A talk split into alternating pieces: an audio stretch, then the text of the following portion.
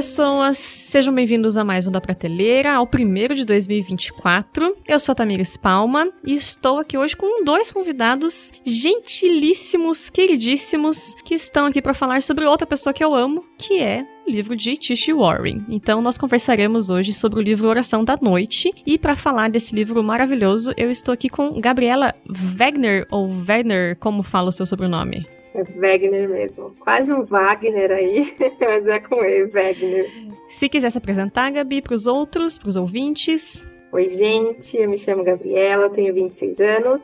Sou jornalista, casada com o Matheus, mãe do Rafael, que está na barriga, e estudante de teologia. Já tive a minha fase aí de blogueira literária aos meus 14 anos. Hoje só, só continuo com as minhas leituras por amor. É verdade, você foi uma blogueirinha jovíssima, né? No, no meio de literatura. Quando era tudo mato. Maravilhoso. E estamos aqui com o querido Márcio Lima também. Se apresenta, Márcio, para todo mundo, por favor. Olá, eu sou o Márcio Lima, é, vivo em São Paulo, sou arquiteto, um estudante de doutorado é, em História da Arquitetura. Gosto muito de discutir sobre relação de artes e teologia. Isso também me levou a ler um pouco mais sobre espiritualidade, sobre liturgia e fez com que eu me encontrasse com a Tish Warren também. Além disso, eu sou um obreiro voluntário da Aliança Bíblica Universitária do Brasil, é, que por coincidência a Tish Warren também é uma obreira é, do movimento Irmão é, nos Estados Unidos. Olha só, tem coisas em comum com o Tish, então. E o Márcio, a gente tá devendo um podcrente ainda, né, Márcio? Vai sair, vai sair em 2024 um podcrente que vai misturar arte e religião. É, mas, como eu falei, nós conversaremos hoje sobre o livro Oração da Noite, da Tish Warren. Já tem um programa sobre o Liturgia do Ordinário, que é o primeiro livro que ela publicou. Então, quem tem curiosidade depois vai poder expandir para conhecer um pouco mais da autora. Esse livro em questão foi publicado em 2021, mas aqui no Brasil, mas ele foi escrito narrando um ano de 2017 da autora. Então não existe questões sobre a pandemia, ela até faz uma reflexão sobre isso logo no comecinho do livro, porque não havia como ela ter ideia do que viria quando ela lançou, ela manda o livro em 2020 para para editora e, né, só Deus sabia o que a gente ainda passar. Então, ela deixa claro que isso não tem impacto na obra dela, embora ache que quem pôde ler nesse contexto encontrou muito consolo na obra da autora. A sinopse da editora diz o seguinte: depois de perder seu filho, seu pai e sua cidade natal no mesmo ano, Tish Harrison Warren não conseguia mais orar. A autora do best-seller Liturgia do Ordinário reaprendeu a orar, a crer e até a sofrer com uma simples oração, repetida a cada noite. Compartilhando o que aprendeu, este livro contém profundas reflexões sobre as diversas vulnerabilidades humanas, incluindo doenças imprevistas, lutos duradouros, alegrias perdidas e cansaços teimosos e como Deus parece estranhamente ausente em cada uma delas. Quer suas noites estejam cheias de riso, choro, ansiedade ou mesmo trabalho, Tish fala como uma amiga que sabe o que é sofrer, mas que nunca despreza a sua dor. Longe de respostas abstratas ou explicações insensíveis, ela lhe conduzirá à descoberta de que talvez seja justamente no escuro que a luz de Deus mais possa brilhar, enquanto você também aprende a fazer a oração da noite. A Tish, ela é uma pastora anglicana. Aqui no Brasil a gente não tem a igreja anglicana sendo tão conhecida, né, tão difundida. Mas dentro da igreja anglicana a gente tem muitos aspectos ainda bem enraizados de uma liturgia fixa e previsível. Não num sentido ruim, mas de ciclos, né? Todos os anos os ciclos vão se repetir. Aqui no Brasil até houve um movimento da do lecionário, né, que eu acho que eles estão reorganizando para relançar, né? Eu vi que eles queriam fazer um compilado, alguma coisa, que foi um, uma publicação constante, interessante, né, de fazer essa ideia da gente pensar no calendário litúrgico da igreja e tudo mais. E aí dentro dessa questão da liturgia, na igreja anglicana, a gente tem o livro de oração comum. Aqui no Brasil eu achei uma versão menor e agora vai me falhar a memória de qual das duas igrejas anglicanas que é, porque a gente tem diferenças. Mas tem um que é menorzinho, em torno de 300 páginas, que é de uma vertente da igreja anglicana, e aí eu achei o PDF de um que tem mais de mil páginas o PDF, estava no site da outra vertente da igreja anglicana para download mesmo, então não é clandestino, é legítimo o download. E aí a gente tem essa oração chamada de completas, que é a oração que a Tish Warren fazia às noites. E daí, dentro deste escopo da oração das completas, existem alguns salmos, existem alguns outros trechos, trechos bíblicos e orações escritas por outros cristãos que fazem um, um caminho para que possa ser trilhado nos cultos, nas liturgias do período da noite, né? Porque eles separam certinho as liturgias para a manhã, para o meio do dia e para a noite. E é baseada numa dessas orações que a Tish escreve o seu livro. Eu acho legal, Tami, só acrescentar que eu fui uma criança batista nacional, né? Sou até hoje. Então, para mim, essa prática de, de orações que você repete, né? Que você orações prontas, sempre foi algo muito estranho, até porque quando eu era criança eu, eu achava que a reza por si só era um pecado, né? Fui descobrir mais tarde que eu podia rezar o Pai Nosso. Então, quando eu tive o contato com esse livro, que eu fui entender, eu também baixei, tem inclusive um aplicativo do livro, do livro de orações comuns, eu baixei para ver, e eu achei muito interessante a, a forma como ela se relaciona com a oração, né? Não sei se a gente já pode dar spoiler no livro, é, do livro, mas ali no começo ela vai falar, né, que a, a fé, mais do que um sentimento, ela é um ofício e a oração faz parte disso. Então, não era o tema do livro, mas me trouxe muito essa visão de que nos momentos de, de dificuldade, esse tipo de oração pronta, né, vamos colocar assim, pode nos ajudar e pode ser uma forma, sim, de nos conectar com Deus quando nos faltam as palavras. Então, achei muito legal. É, só fazer um comentário também sobre o livro de oração comum, que eu acho que é uma das joias que nós temos na igreja, é, na igreja protestante, inclusive. E uh, Thomas Cranmer, um dos idealizadores do livro de oração comum, buscou uma tentativa de que o povo também pudesse orar as orações da igreja e também os ofícios que antes eram restritos aos mosteiros. Então, os mosteiros já têm, esses, têm o hábito de fazer as orações pela manhã, à tarde, completas, vésperas, laudes, enfim, uma série de orações.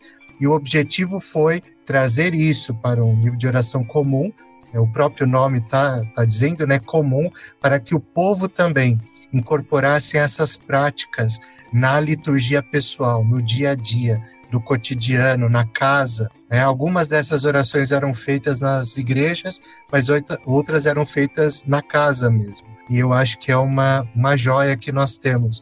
Como a gente vai ver até no livro, algumas vezes a gente não consegue nem orar e a gente precisa, né, que as orações de outro nos carreguem nesse tempo. Eu acho que o livro de oração comum é uma joia nesse sentido. Concordo. E o livro de oração comum, eu não li o livro inteiro, essa versão em português que tem mil páginas. Confesso que li só alguns pedacinhos, porque ele é muito grande. Mas é uma coisa que é preciosa mesmo, né? Para qualquer momento que você precisa, vai ter lá no, no índice do livro, no sumário do livro, aquilo que você precisa. Então, como eu expliquei, a Tish vai focar em uma das orações, são várias que tem, e eu vou ler a oração agora que foi a que ela escolheu para escrever sobre para escrever aqui no livro, né? A oração diz assim: Vela, ó Senhor amado, com os que trabalham, vigiam ou choram no nesta noite. Manda que teus anjos guardem os que dormem. Cuida dos enfermos, Cristo Senhor.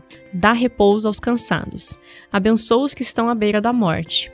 Consola com os que sofrem. Compadece-te dos aflitos. Defende os alegres. Tudo isso te suplicamos somente por teu grande amor. Amém. E é uma oração ampla, né? Curta, extremamente ampla. O primeiro ponto que eu tinha colocado foi o que a Gabi falou já agora há pouco de crescer com numa igreja que a oração repetida, a oração de outras pessoas era um problema, né? A gente se converteu, eu me converti na IPB, o Jonathan também, embora em anos diferentes, e a igreja evangélica, muitas das igrejas evangélicas, né, colocando assim, elas vem com essa ênfase de que as vãs repetições são pecados, são, né, pega aquele texto de Jesus falando, né, do, do, que das pessoas que ficam repetindo as orações, mas que elas não têm profundidade, que elas não tocam no coração e tudo mais. E aí a condenação, inclusive, de como uma atitude católica. Meu Deus, não, não pode. E ler esse livro, eu já tinha perdido vários dos preconceitos com a ideia da liturgia por causa do Liturgia do Ordinário, que foi um livro transformador na minha vida, assim. Eu li duas vezes já e já dei de presente para, sei lá, umas seis pessoas esse livro, porque ele é maravilhoso. Então eu já tinha perdido alguns dos meus preconceitos com o primeiro livro dela e ao ler esse daqui eu tive esse preconceito exposto da oração repetida, e aí ele foi desfeito pela beleza e pela sabedoria das palavras que ela traz no livro, assim. Então, foi uma aquele vamos abrir a ferida para limpar, passar remedinho de verdade, porque esse pecado precisa ser tratado, não pode, tá errado. Eu acho interessante isso que você falou, acho que é um contexto de boa parte dos evangélicos brasileiros, né? Embora eu tenha nascido numa tradição pentecostal, mas a gente aprendeu a orar o Pai Nosso na igreja. Então a gente orava todo domingo essa oração. Então para mim não era muito estranho. Mas uma coisa que eu acho é, super interessante nisso é como a gente pode se apropriar dessas palavras. Porque a leitura por si só pode ser um rito vazio, pode ser alguma coisa desprovida de significado, mas quando nós nos apropriamos dessas palavras ao qual nós estamos lendo e elas se tornam nossas, né, brotam do nosso coração, isso é transformador, é, porque muitas vezes é, a gente não sabe como orar. Muitas vezes a gente está numa situação que nos faltam as palavras. E a fé da igreja, a tradição da igreja, anos de experimentação, porque essas orações não surgiram de um, de um dia para a noite. Né? É anos de, de experimentação. E isso né, foi apropriado por pessoas ao longo dos séculos. E isso também pode se tornar nosso, é, nos ajuda a expressar aquilo que nós estamos vivenciando, sentindo. E essa oração que você leu, ela é muito apropriada porque ela não fala só da beleza da vida, mas fala da tragédia, né? Fala do terror da vida e que nós somos expostos a todo o tempo. É, eu acho que o livro ele também me ajudou a ressignificar um pouco a questão da oração, não só com essas orações prontas que a gente falou, nas orações comuns, mas num contexto geral. A gente pode pegar, por exemplo, músicas que às vezes podem ser usadas como uma oração no momento que você não, não tem o que falar ou não, não sabe como se expressar, né? E quantas vezes a gente foge desses momentos de oração tá sofrendo, tá precisando e não recorre justamente porque não tem o que falar. Então, eu concordo muito com você com essa questão de, de, quebrar os preconceitos ali. Eu também tive isso quando eu li o Liturgia do Ordinário, depois que eu li a Oração da Noite também. E eu acho interessante trazer essas, é, esses outros pontos de vista de outras denominações, que, como você falou, aqui no Brasil não é tão comum, né? Mas que nos ajudam a olhar de uma outra forma e de ir quebrando esses preconceitos. Porque na minha cabeça, meu Deus, a pessoa que tá só rezando o Pai Nosso todo dia, ela tá, tá em pecado, não, não tá orando certo, né? E não é assim. Então, eu acho que o livro ele, ele traz essas orações comuns como uma nova ferramenta, né? Não que vá substituir ou que só possa ser assim, mas que é uma ferramenta para você utilizar em, em momentos que você precise. Sim, e aí quando a gente lê, né, a gente percebe até, faz essa, esse gancho de perceber que os salmos são orações de outras pessoas e a gente tá orando eles há tanto tempo, né, e coisas desse tipo, assim. Reconhecer que a gente pode trilhar o caminho que outros já trilharam porque, sei lá, né, a tradição é importante, não porque por si, né? A tradição por si, mas porque ela te dá segurança. É que nem teve uma fugindo assim, abrindo já, mas teve uma vez que eu tive uma amiga que fez intercâmbio e aí ela foi na igreja no intercâmbio assim. E assim, eu já tinha, né, missionários e tudo, mas ela escreveu de um jeito que que fez a minha cabeça mudar da outra vez, dessa vez, que ela foi e ela vi vivenciou a ceia.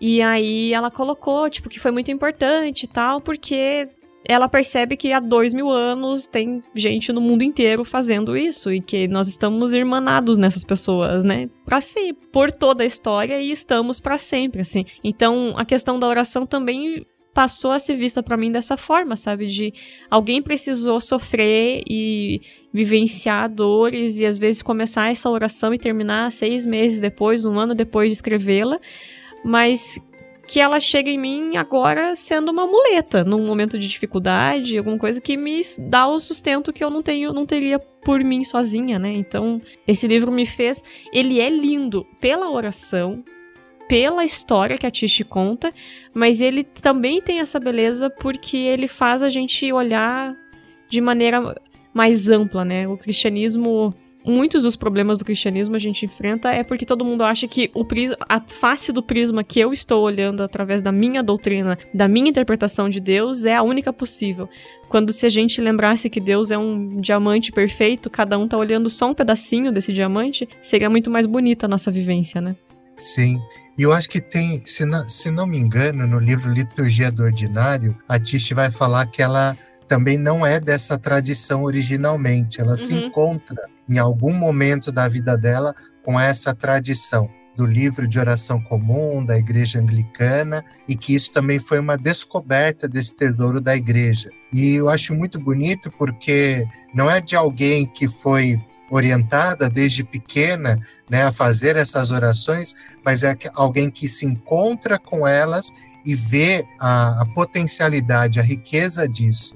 E aí, tanto o livro Liturgia do Ordinário quanto esse Oração da Noite é uma celebração desse encontro que ela teve com essas liturgias também. Né? E o que eu gosto muito é, dos livros dela e do que ela escreve é como ela transporta a realidade da vida, o cotidiano, e relaciona com essas liturgias, né? que são liturgias para a vida.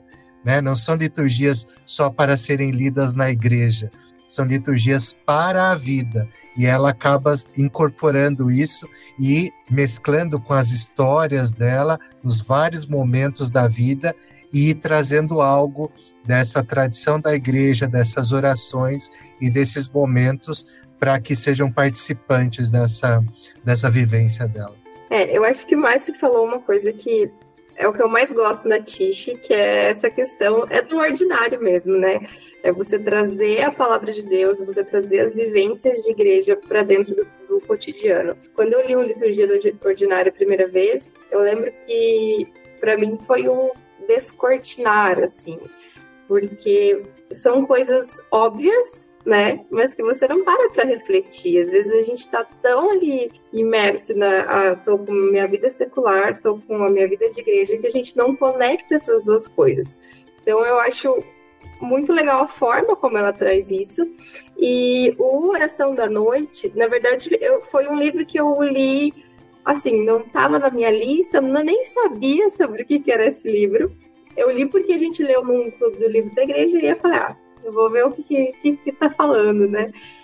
E eu acho que essa questão que ela traz do sofrimento, de você encarar o sofrimento como uma parte da vida, é uma coisa é, muito saudável que ela consegue trazer para a gente, porque a gente está numa época em que se celebra a vida perfeita, né? A gente já ah, a rede social e a alegria, e se você está com Deus, você sempre tá, tem que estar alegre.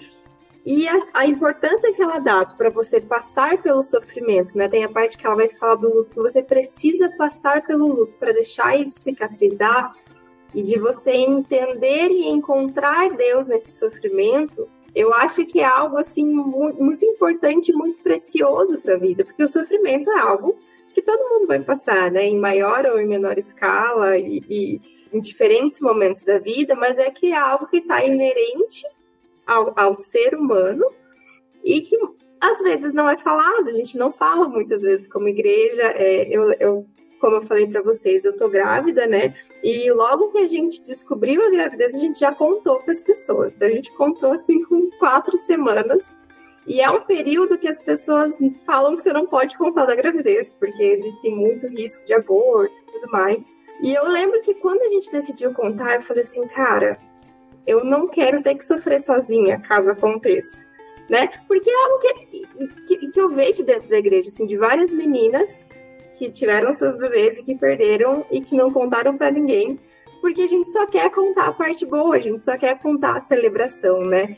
Então a, a Tisha ela traz isso de uma forma de que sim existe o sofrimento e que não, o amor de Deus não muda e que mesmo que a gente não entenda e que mesmo que o mundo esteja desmoronando, existe um Deus ali, sabe? Então eu acho que essa esse tom cotidiano que ela traz, esse tom humano que ela traz, me ajuda muito a relacionar com a minha vida com Deus e, e trazer a palavra de Deus mesmo de uma forma viva para a minha vida. Então, eu gosto muito de tudo que ela escreve e acho que esse livro, assim, é, ele é muito, muito precioso, muito precioso mesmo. É, eu acho interessante também que o livro, embora ela né, seja cristã, os cristãos leem o livro, mas eu acho que pessoas não cristãs também acabam se identificando com esse livro, porque ela trata de um problema existencial, que é o problema do mal, do sofrimento, dessa, dessa dor que todos nós temos. E como é que nós encaramos essa realidade? E aí, junto com isso, é aquela pergunta: como é que nós também ligamos esse espectro da vida com essa outra realidade de que a vida tem alegria, tem beleza, tem amor, tem todas essas coisas. Né, esse problema do, do, sofrimento humano e essa realidade da beleza da vida. É, então, eu acho que o livro, eu gosto muito nesse sentido, porque é, ele escancara essa vulnerabilidade humana, como a, a Gabriela estava falando, que hoje a gente vive nessa sociedade instagramável, que a gente quer postar, né? Sempre quando a gente está bem, viajando, comendo bem, é, com as pessoas, né? Se divertindo com as pessoas, mas nós todos somos vulneráveis. E eu gosto muito como ela expõe a vulnerabilidade dela também nos livros. Eu acho muito precioso, eu acho que isso faz com que as pessoas se identifiquem com os livros que ela está escrevendo, por conta dessa vulnerabilidade é, revelada mas é uma vulnerabilidade que é apresentada não só para apresentar é, a, o sofrimento humano, mas como isso faz parte de uma realidade maior, como isso faz parte da própria história de Deus. E aí que ela incorpora essa liturgia, né? Porque a, o, livro de oração é do século XVI, o primeiro livro de oração, né? Eu, eu suponho que essa oração já deva estar lá desde o século XVI. E aí o que a gente vê é uma oração que fala: Senhor, guarda os alegres, mas olha para os doentes, olha para quem está sofrendo. É, eu não estou é, escondendo essa realidade humana, eu estou apresentando essa vulnerabilidade, essa dor diante de Deus. Eu acho que isso é o legal também né, dessa oração, que ela nos ajuda a colocar, a, a, a ver a realidade como ela é de fato, de um mundo caído, de um mundo que a maldade existe, mas eu coloco ela diante de Deus e entrego ela diante de Deus. Algumas vezes ela vai falar, inclusive, do mistério da vida. Ela vai falar da Teodiceia, que é essa tentativa de entender essa relação da bondade de Deus e o problema da existência do mal, mas vai chegar algum momento que é, essa equação não é exatamente resolvida e a gente cai no campo do mistério e a gente precisa acreditar. Eu acho que é aí que a fé da igreja nos ajuda. Naquele momento que o nosso coração titubeia, ele tem dúvidas, a fé da igreja vai falar assim: não, o Senhor guarda o desamparado, o Senhor cuida de quem está sofrendo. Né? E isso nos encoraja. Às vezes a gente não está podendo dizer aquilo, mas quando eu leio uma oração dessa, meu coração de alguma forma faz coro com centenas e milhares de homens e mulheres de Deus que disseram isso em algum momento acreditando. É, só essa questão da vulnerabilidade, tem uma parte do livro que foi, acho que é o que mais me marcou, assim, que ela fala que ela perdeu o filho, né? A filha, não lembro, e que ela é pastora, então chegar, chegar um determinado momento que ela tinha que apresentar os bebês das outras mulheres da igreja, né? E, isso me, me, chocou de uma forma, assim, eu nem estava grávida na época, não, nem pensava em ter filhos, mas me chocou porque eu falei, meu Deus, é, é um, um, lado do pastorado também que a gente não pensa, né? Que, que enquanto pastora, ela estava sofrendo e ela precisava levar a igreja a esse momento de comunhão, a esse momento de oração, quando ela mesma não estava conseguindo. E eu achei assim, fiquei muito chocada com a situação pela qual ela estava vivendo e achei interessante ver essa saída dela da oração comum, né? De, de como ao mesmo tempo era algo tão difícil para ela, mas que foi essa mesma dificuldade da comunhão que levantou ela nesse momento, né? Foi a comunhão na igreja, foi a oração em, em, em igreja, em corpo, que ajudou ela a se levantar nesse momento. E eu separei um pedacinho do livro que ela diz assim: Eu não sabia mais como me aproximar de Deus. Havia muitas coisas a dizer, muitas perguntas sem resposta. A profundidade da minha dor superava a minha capacidade com as palavras. E, mais dolorosamente ainda, eu não podia orar porque não sabia como confiar em Deus. E é, é, eu acho que amarra bem isso que vocês estavam falando, né? De o quão vulnerável e humana ela se coloca no livro, assim, porque é uma pastora falando: eu não sabia como confiar em Deus, eu não sabia como orar, eu não conseguia mais fazer isso, né? Então tem poder nisso, sabe? De não um poder mágico ou coisa do tipo, mas é, é forte a gente ler um relato de alguém que se coloca dessa forma, porque isso permite que outras pessoas assumam que se sentem assim, às vezes. Porque todo mundo já passou, ou infelizmente ainda vai passar por um momento desse tipo. Mas se a gente não vê isso na igreja, se a gente não vê isso nas nossas lideranças, a gente acha que isso não pode acontecer. Que é pecado a gente se sentir fragilizado, que é pecado se eu tô dessa forma, eu tô. Sabe, eu estou em pecado, eu fiz tal coisa, maldição hereditária, vai começar a procurar pelo em ovo, né, para tentar descobrir por que, que tá assim. Quando na verdade é uma questão da condição humana. Então, essa questão dela faz com que apesar do sofrimento, é muito bom saber que nós não somos os únicos que já passaram por coisas difíceis e que as orações feitas por outras pessoas podem ser uma boia de salvação no nosso silêncio diante de Deus. Porque deixar de orar não pode ser uma opção. Só que às vezes a gente não consegue. Então a boia de salvação acaba sendo a oração do outro, né? E, e é muito poderoso ela colocar dessa forma assim. Eu não orava mais, eu não conseguia orar mais, eu não conseguia conversar mais com Deus. E foi isso que me fez conseguir reconstruir, né? A caminhada e tudo mais. Tem alguns momentos que ela fala que essa oração das completas falam com Deus no escuro e falam como continuar a andar no caminho da fé sem negar as trevas. E aí a realidade da, da, da condição humana, né? Que todos nós passamos por isso, é, mas mais uma vez, é, ela não só coloca o sofrimento em perspectiva ou mostra esse sofrimento, mas ela coloca esse sofrimento diante de Deus e a oração ajuda a fazer isso. Porque muitas vezes, diante do sofrimento, em um certo momento ela fala que às vezes as trevas são tão profundas ou persistentes demais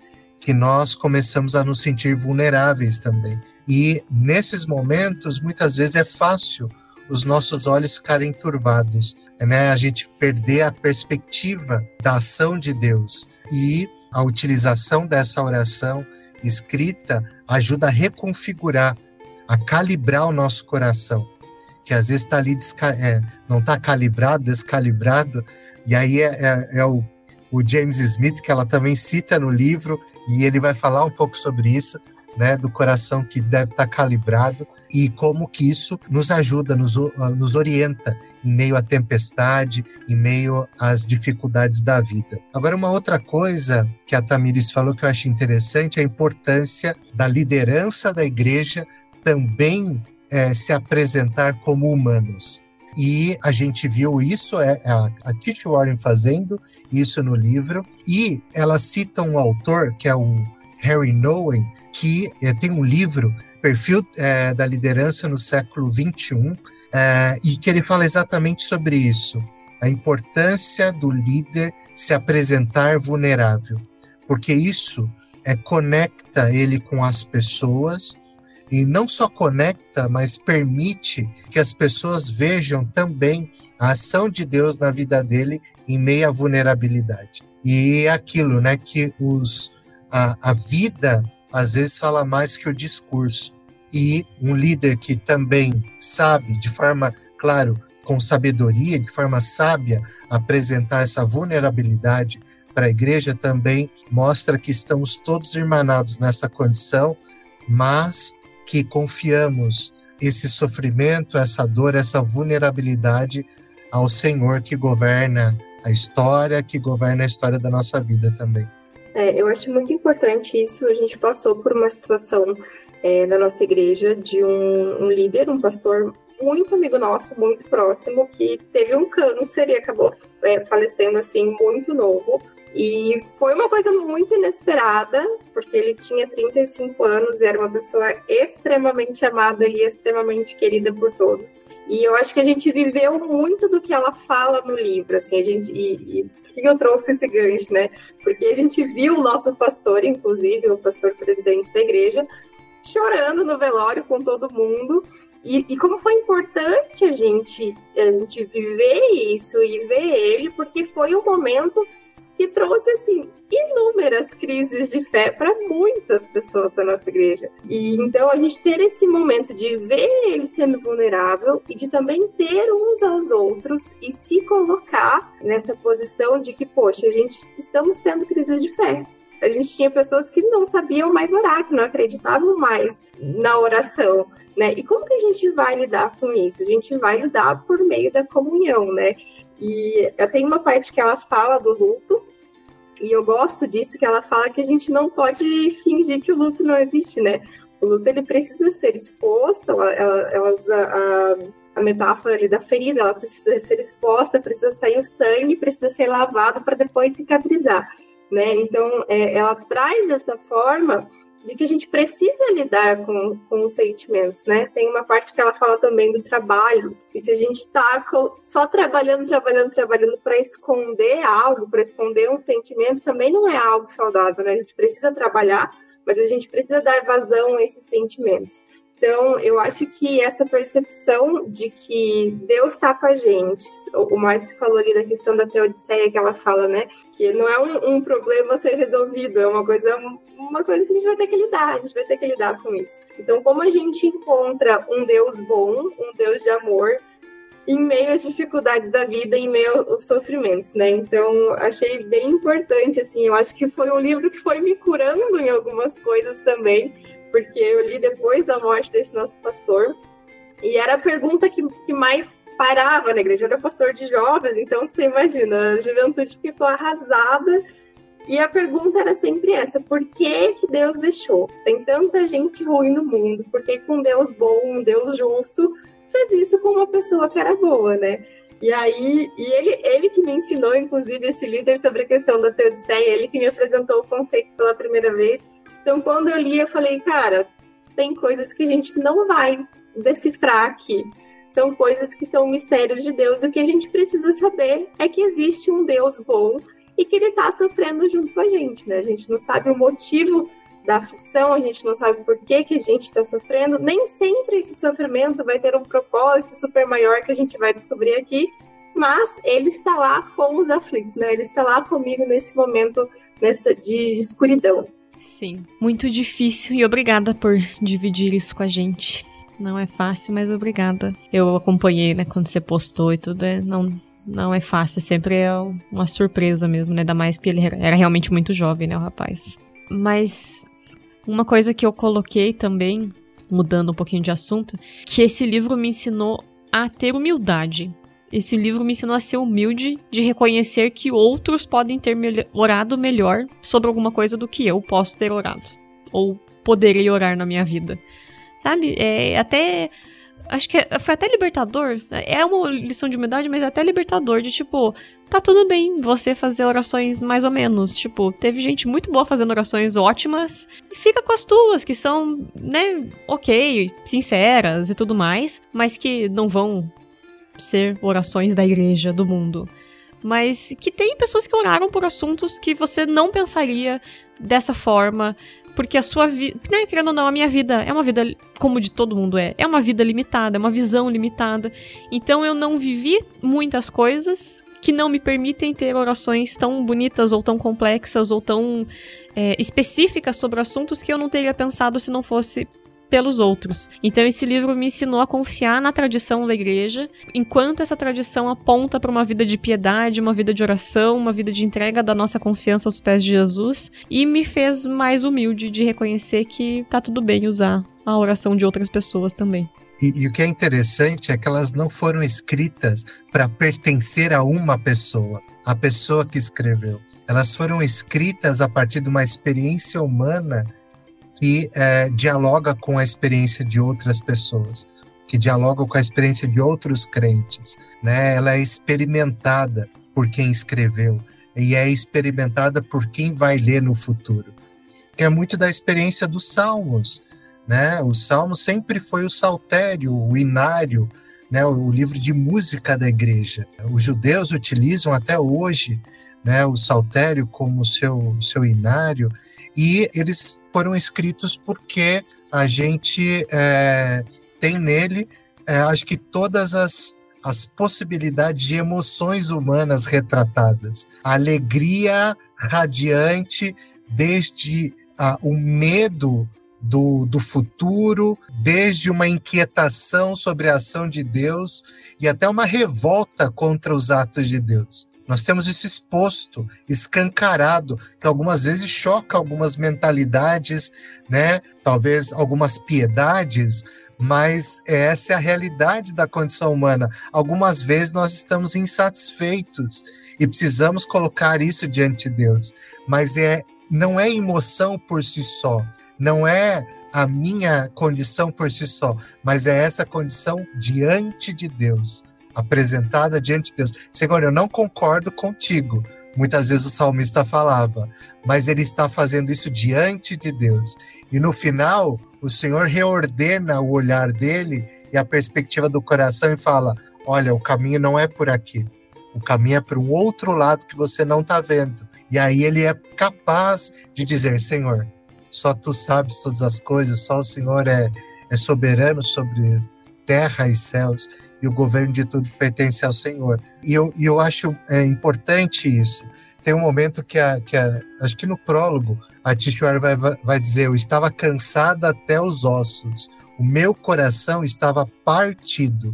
Eu não podia conjurar uma fé espontânea e ardente. E eu acho que é essa experiência, como a Tamires falou, né, que muitas vezes nós nos deparamos e o caminho não é não orar. O caminho não é não se apresentar diante de Deus. Mas como é que nós fazemos isso tanto que eu não tenho condição? A tradição da igreja, a própria escritura nos ajuda a fazer esse tipo de coisa. Né? Então, acho que nós precisamos resgatar muito dessa, dessa tradição, inclusive da tradição bíblica, de incorporar os salmos nas nossas liturgias, incorporar lamentos nas nossas liturgias, né, que é alguma coisa que a gente não vê. Né, nós muitas vezes não lamentamos na igreja. E a situação tá ruim pra caramba. E a gente não lamenta.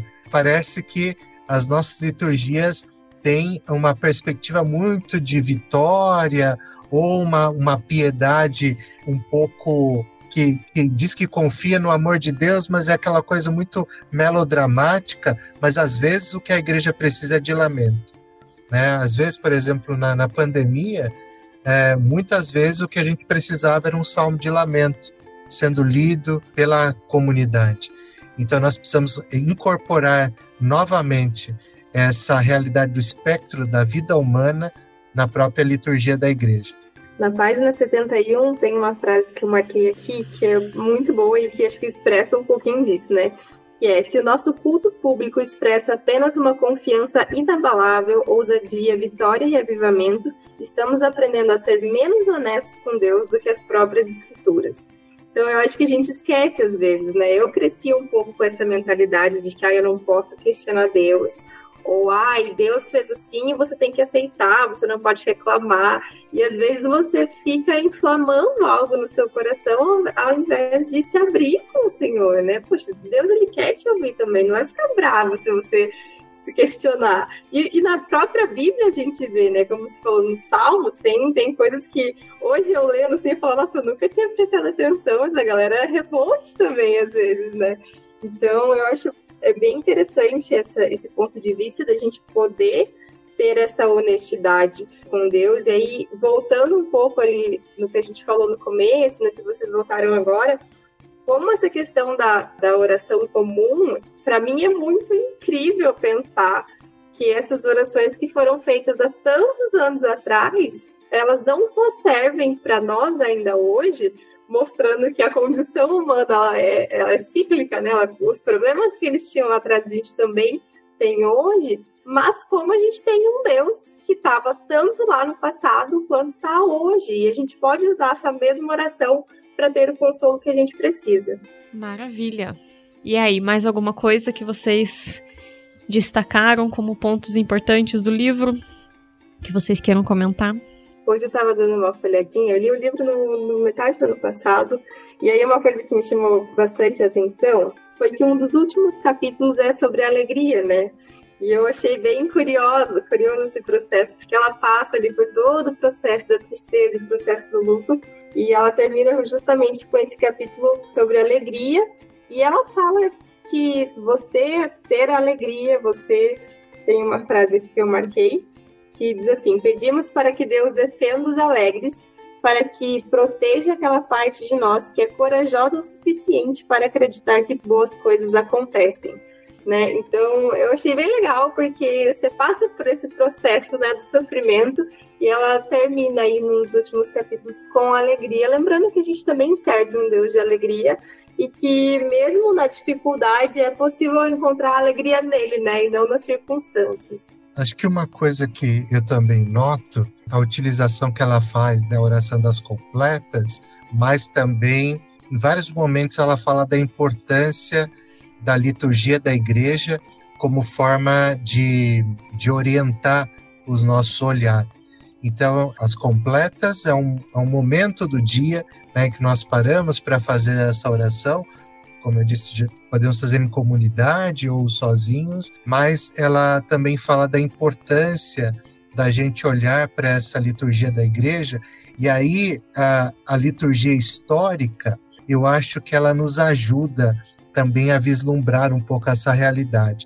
A forma como essa liturgia histórica é ordenada, em que eu tenho momentos de confissão de pecados, domingo após domingo, eu estou fazendo a minha confissão de pecados, e depois da confissão de pecados, eu tenho um texto que vem após a oração que nos lembra do perdão de Deus, e aí o momento da própria Santa Ceia no culto, essa, essa cadência do culto também nos ajuda a vivenciar essa própria realidade humana, que é uma realidade humana caída, e que reconhece o seu pecado, por isso nós pedimos perdão, mas que tem a sua história ordenada para a, o grande encontro com Cristo, né, que é o, através da Santa Ceia, que nós nos encontramos também com o próprio Senhor e com o Senhor ressurreto. E aí tem um momento que ela fala aqui na página 85,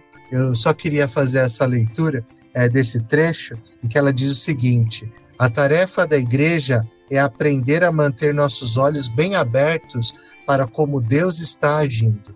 Nos reunimos a cada semana vigiando a procura do Rei vindouro. E, com a diligência de uma sociedade de observadores de pássaros, procuramos a, a glória ignorada em nosso meio, a presença inusitada, mas regeneradora, de Deus no mundo Vigiamos à espera de vislumbre de redenção agora ou no porvir.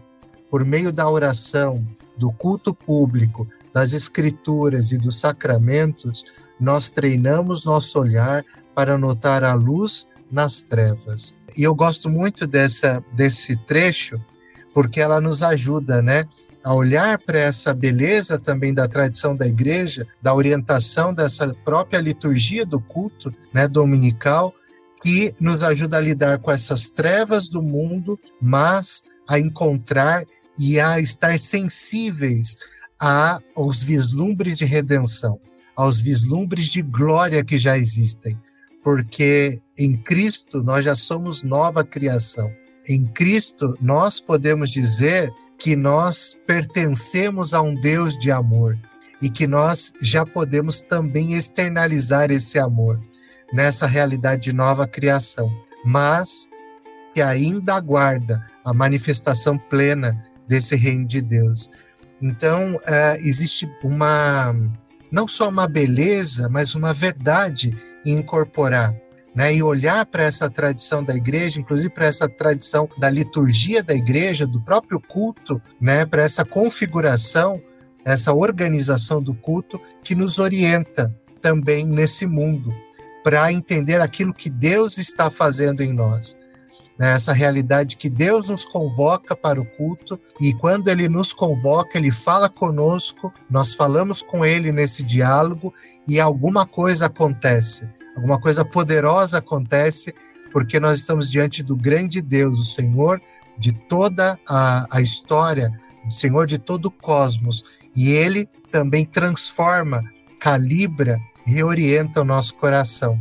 Então, eu acho que a Tish Warren é muito feliz é, em também trazer esses elementos para que a gente, talvez de outras tradições cristãs, possa conhecer né, essa, essa tradição a qual ela pertence, mas também ver a grande contribuição para a nossa espiritualidade através dessas, desses escritos dela e dessas lembranças que ela faz. Tô quase chorando aqui. Que bonito, gente, que bonito. O livro é bom demais vocês dois, meu Deus, tô convertido de novo aqui. ai, ai, e aí, gente? Alguém quer aceitar Jesus? É, é a hora. Talvez tenha alguém se convertendo ouvindo o programa. E aí, Gabi quer começar? Ou Márcio, por que, que vocês acham que o nosso ouvinte tem que ler essa obra? Olha, se depois de tudo que a gente falou, a pessoa ainda não se convenceu. Brincadeira. É, eu acho que o que principal, assim, como eu falei no começo, é essa questão ordinária que a Tish traz para a espiritualidade. E esse em especial é a questão do sofrimento, sabe? Todo mundo vai passar, em algum momento, vai passar por um sofrimento. E como a gente lida com a nossa fé por meio do sofrimento, sabe? Então, é um livro que, se você não precisou, você vai precisar em algum momento. E eu acho que isso, assim, é uma ferramenta para você lidar com as dificuldades e, e, e, esses momentos de noite, né, como ela vai falar no livro, que surgirem na sua vida. Então, eu acho que é um livro necessário para a espiritualidade em tempos difíceis. Eu acho que, de alguma forma, como a Gabi falou, todas as pessoas vão se identificar com esse livro, porque passam por dias difíceis, noites escuras, né, da alma, mas também é, pela maneira como a Tishin é, mostra a sua vulnerabilidade. Eu acho que isso é um ponto positivo e também um destaque na forma como ela escreve. A gente não vê muita gente expondo a sua vulnerabilidade. É, escreve, muito menos escrevendo sobre a sua vulnerabilidade. Mas ela faz isso.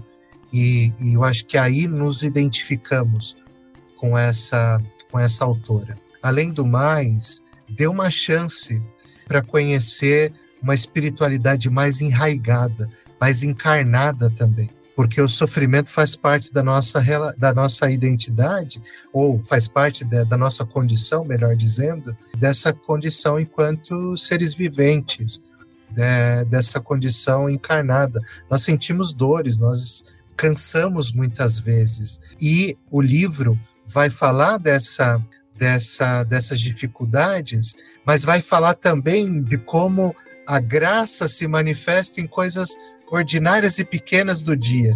Tem um momento do livro que ela vai falar que às vezes a gente está tão quebrado, com o coração tão dilacerado, que o que a gente precisa é tomar um sorvete.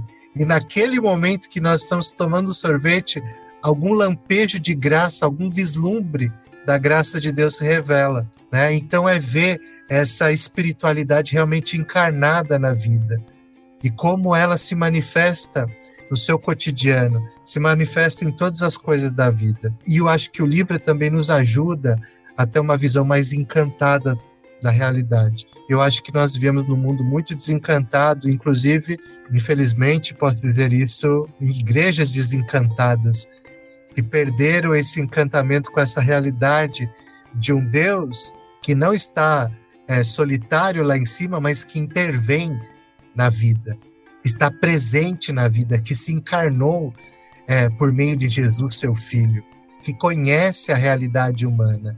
É, e nós precisamos acreditar nisso. Na oração da noite, tem um momento que o, o autor vai falar assim: manda os teus anjos nos guardarem. Nós vivemos num mundo que existem anjos, estão a serviço de Deus. Então, acho que a Tishuari nos ajuda também a ter um olhar mais encantado sobre essa realidade. Não é sobre magia, mas é sobre essa realidade de Deus, que também é imanente, mas também transcendente. O capítulo dos anjos é sensacional. Eu fiquei, meu Deus, é verdade. Até Jesus fala, né? Tá lá o diabo tentando usar os anjos contra Jesus. Eu fiquei, gente, a gente esquece, né? A vida de evangélico é pobre em muita coisa, né? Nossa. Sim. O evangélico brasileiro perde muita coisa na vida por causa de bobeira. Eu separei um parágrafo que eu até destaquei com outro post-it de outra cor. Tava todos verdinhos, aí esse eu botei um vermelhinho que eu falei, nossa, esse é bonito, tem que estar tá destacado no livro aqui, que eu acho que é um bom fechamento pro programa. Já é no último no último capítulo do livro, ela diz assim: Se esta oração das completas nos faz andar lentamente por uma longa noite escura, essa última frase, tudo isso te suplicamos por teu grande amor, amém, é uma pontada do sol surgindo no Oriente. A realidade inabalável do amor rompe as sombras da vulnerabilidade e da morte, e vemos que esta oração somente pode ser feita se há um Deus que nos ama. Nós choramos porque podemos lamentar para alguém que se importa com nossa angústia. Nós vigiamos porque cremos num amor que não nos abandonará. Nós trabalhamos porque Deus está restaurando o mundo em amor. Nós podemos dormir porque Deus governa o cosmos por amor. Toda doença pode ser curada pelo amor. Quando estamos cansados, recebemos descanso porque somos amados. O amor nos encontra mesmo na morte, trazendo suas bênçãos. No nosso sofrimento, somos consolados pelo amor. Na aflição, Deus habita conosco em amor. E em cada alegria da vida, o amor flui livremente da profunda fonte do amor de Deus. Tudo que já pedimos de Deus, seu cuidado, dádivas, bênçãos, confortos, compaixão e defesa, é pelo grande amor dele. Esta oração da noite, e na verdade todas as orações, são afluentes que encontram seu escoamento no oceano bravio do amor trino de Deus. Então, ao nos sentarmos, cansados, no fim de um dia comum e orarmos as completas, a verdade mais definitiva sobre nós é que somos amados. E é. Amém. Lindo, né? É lindo esse pedaço. Teve vários momentos em que eu tive que fechar o livro e, e chorar tá de marcado aqui no meu também. eu tive que chorar de soluçar por uns 10 minutos até parar. E aí depois voltar a ler, assim. E esse é um dos pedaços que eu chorei muito lendo, porque é muito bonito. E é uma verdade que a gente fala todo dia e esquece todo dia. e precisa ser sempre lembrado, né? No Liturgia do Ordinário, ela tem uma parte que ela fala sobre isso, né? Pra você escrever um post-it e, e, quando você acordar, você lembrar que você é amado por Deus. Eu acho que essa é uma das belezas do livro de, dos livros dela de trazer coisas que a gente ouve muito, mas de uma forma que a gente lembre e use delas dia após dia, né? O amor de Deus é algo que a gente fala muito em todos os cultos, mas que é difícil para a gente atingir ele e, tornar isso palpável. Eu acho que ela consegue fazer isso de uma forma como poucas pessoas conseguem. Sim, eu acho interessante é como que é, ela vê isso e ela utiliza isso relacionando com essa liturgia antiga da igreja, né? Como é que ela traz vida, talvez para esses esse livro de oração comum que estava esquecido, empoeirado lá num canto, e ela traz vida para isso. E isso ajudou ela a, a, a ver ou a lembrar do amor de Deus e se apropriar dessa realidade, mesmo que às vezes eu tenha dúvidas mas ao ler eu tô é um exercício de fé quando eu leio essa essa oração das completas, né? Eu tô exercitando a minha fé e eu tô me colocando é, diante dessa realidade e buscando crer nisso. Eu acho que ela é muito feliz em, em fazer é, essas relações. Acho eu também chorei lendo esse livro. também chorou. Resolveu é, no final. Eu... Ele ficou quietinho e falou: Vou confessar, chorei também. É, eu sou chorão, na verdade. É, mas eu chorei muitas vezes porque esse livro também veio em um momento da minha vida que eu precisava ler esse livro. Que eu acho que Deus me fez encontrar com esse livro. Sim. E essa ideia da, da vida como um sacramento, o James Smith vai falar que às vezes a gente é colocado diante de uma prateleira de livros ou de um livro que nos interessa, mas isso não é à toa. Pode ser o próprio Senhor nos guiando para aquilo. E me parece que foi esse momento da minha vida que eu me encontrei também com essa leitura. Então eu posso dizer que é, vários momentos eu também tive que fechar o livro, é, chorar e orar e, e às vezes ficar em silêncio diante de Deus. Que incrível, né? Ai, gente, muito obrigada. O programa ficou lindão. Eu sabia que ia ser com vocês dois, mas ficou maravilhoso. Tô muito feliz de começar o ano. A gente estava de férias em janeiro, então o ouvinte que ficou assustado, não, tamo, estamos de volta. A gente só quis ter um mês de descanso e fiquei muito feliz, na verdade. Por, por mais que não tenha dado certo de gravar o programa no, no ano passado, eu acho que ficou maravilhoso começar o ano falando desse livro tão bonito, dessa prática essa joia que devia ser mais reconhecida, como o Márcio falou. E eu só posso agradecer a vocês. Então, se quiserem se despedir, fazer propaganda de alguma coisa, está aberto. Márcio, quer começar? Eu queria agradecer o convite da Tamires para estar tá falando dessa obra, é, desse livro que, que mexe também com o meu coração. Então, é uma alegria participar. Eu espero que quem esteja ouvindo possa ler, tenha contato com a obra da Tish Warren, leiam esse livro. É, com certeza isso vai ajudar muito na formação de uma espiritualidade mais robusta, mais encarnada. E agradeço imensamente, agradeço também a Gabriela por compartilhar essa noite para a gente dialogar e eu saio com o coração aquecido dessa conversa com vocês. Obrigado. Gente, eu adorei, foi muito legal a nossa conversa, acho que aprendi muito. Obrigada, Márcio, pelos seus apontamentos. Obrigada, Tami, pelo convite. Espero que o pessoal de casa que está ouvindo aí goste também e dê uma chance para a Tish, porque ela merece. Não vão se arrepender, eu falo. Tish, eu compraria até as listas de mercado que ela escrever, porque devem ser boas, devem ter ensinamentos nas listas de mercado dessa mulher. Ai, ai. E obrigada você que ouviu até aqui. O programinha um pouco mais longo do que eu geralmente faço, mas porque esse livro merecia, dava para falar mais três horas sobre ele. A gente só foi contido porque, né? A vida precisa ser contida às vezes. E realmente, gente, é um livro lindo, transformador e que tem uma leitura muito tranquila, muito fácil. Apesar do tema difícil, é muito fácil, é muito gostoso ler o que a Tish escreve. Parece que é uma amiga que pegou na sua mão e tá te guiando por um caminho mesmo, assim. Então, deem uma chance para os livros de Tish Warren. E tenham um ótimo 2024, gente. Nós nos vemos no próximo programa. Tchau, tchau.